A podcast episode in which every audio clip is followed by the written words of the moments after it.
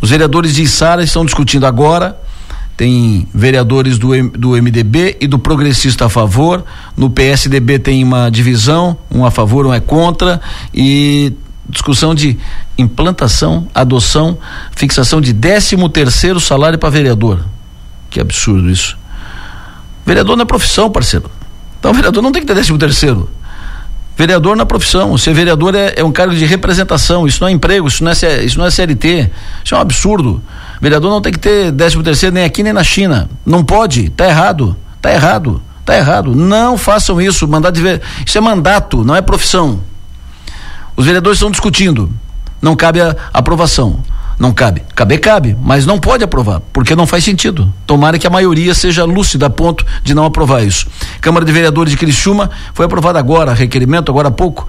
Uh, logo estava começando aqui o, o, ponto final, nós uh, estávamos acompanhando a sessão da Câmara. Foi acompanhado, acompanhado por vários vereadores e também por representantes da diretoria de trânsito que foram prestar explicações sobre estacionamento rotativo. Por sinal, deu um perrengue ali entre o diretor da DTT, o Frank Besfontana, e o vereador Zairo Casagrande sobre essa discussão, estacionamento rotativo. Frank disse algo que o Zairo não gostou, e aí bateram boca e tal. Mas enfim, depois a Câmara aprovou o requerimento do vereador Nicola Martins, que trata da abertura do comércio aos domingos e feriados. O vereador encaminhou um requerimento ao prefeito Salvar, ao executivo municipal, questionando sobre a possibilidade do executivo encaminhar um projeto de lei autorizando a abertura do comércio em domingos e feriados, respeitando a legislação vigente e sem a necessidade de convenção coletiva.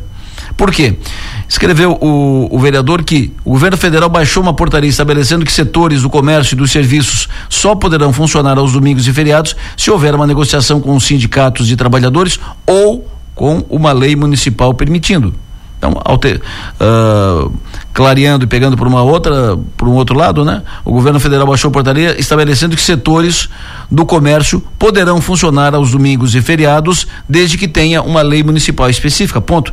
Foi uh, nesse nesse sentido que o vereador Nicola provocou o executivo, questionou o prefeito Salvaro se vai fazer, se pode ou se não pode fazer uma lei específica que poderia resolver essa polêmica do horário do comércio, funcionamento do comércio do, nos domingos e feriados, especialmente shoppings, uh, padarias, comércio em geral, farmácias e tal.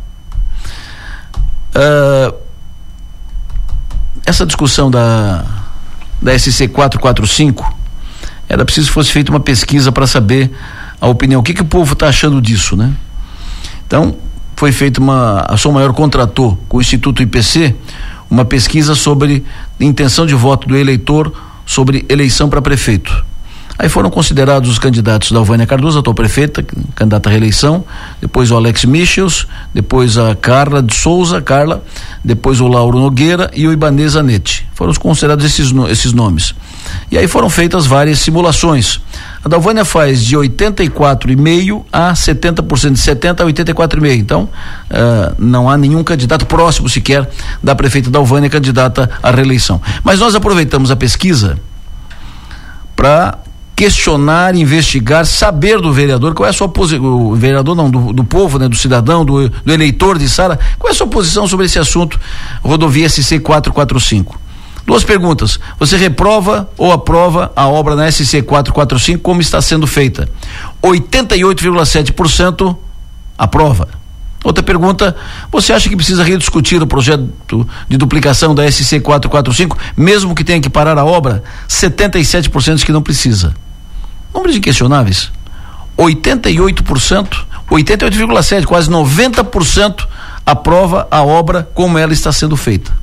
Então, perguntar é preciso. Tem uma audiência pública que o deputado Vonei Weber insistiu em aprovar na Assembleia Legislativa que fosse realizada e que está em princípio prevista marcada para dia 23, que é nessa semana, no final dessa semana, dia 23 é na sexta-feira, dia 23 é na quinta-feira dessa semana.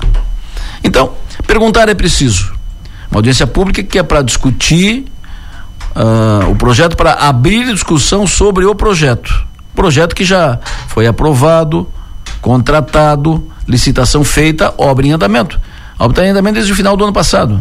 E agora querem desfritar o ovo.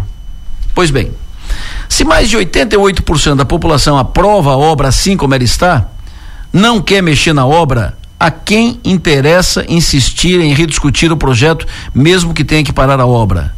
Por quê? Para quê? Com quem está falando quem insiste nisso? Quais os interesses que motivam esta insistência de rediscutir a obra? Bom, se a audiência pública for confirmada, e em princípio está confirmada para o dia 23, quinta-feira, que seja uma audiência pública responsável. Ah, o objetivo é discutir sugestões e alterações do projeto. Várias alterações já foram feitas quando o projeto estava sendo discutido.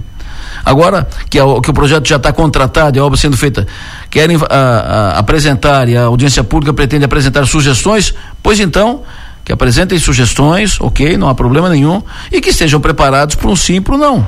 As sugestões serão encaminhadas no governo, porque agora não está mais no âmbito da prefeitura. O, o, o projeto foi contratado pela prefeitura, mas foi entregue ao governo que aprovou e aí passou a ser um projeto do governo que está lá sendo executado pelo governo. Então, que peguem sugestões, encaminhem todas ao governo do estado que vai fazer a, a, avaliação pela sua equipe técnica e poderá aceitar algumas sugestões e não aceitar e ou não aceitar todas ou aceitar todas é uma, é uma possibilidade, que estejam preparados para isso. Se o objetivo é apresentar sugestões, as sugestões podem ser aprovadas, aceitas ou não. Agora, uh, eh, para que isso? Porque se quase 90% da população está favorável? Ah, mas não querem discutir.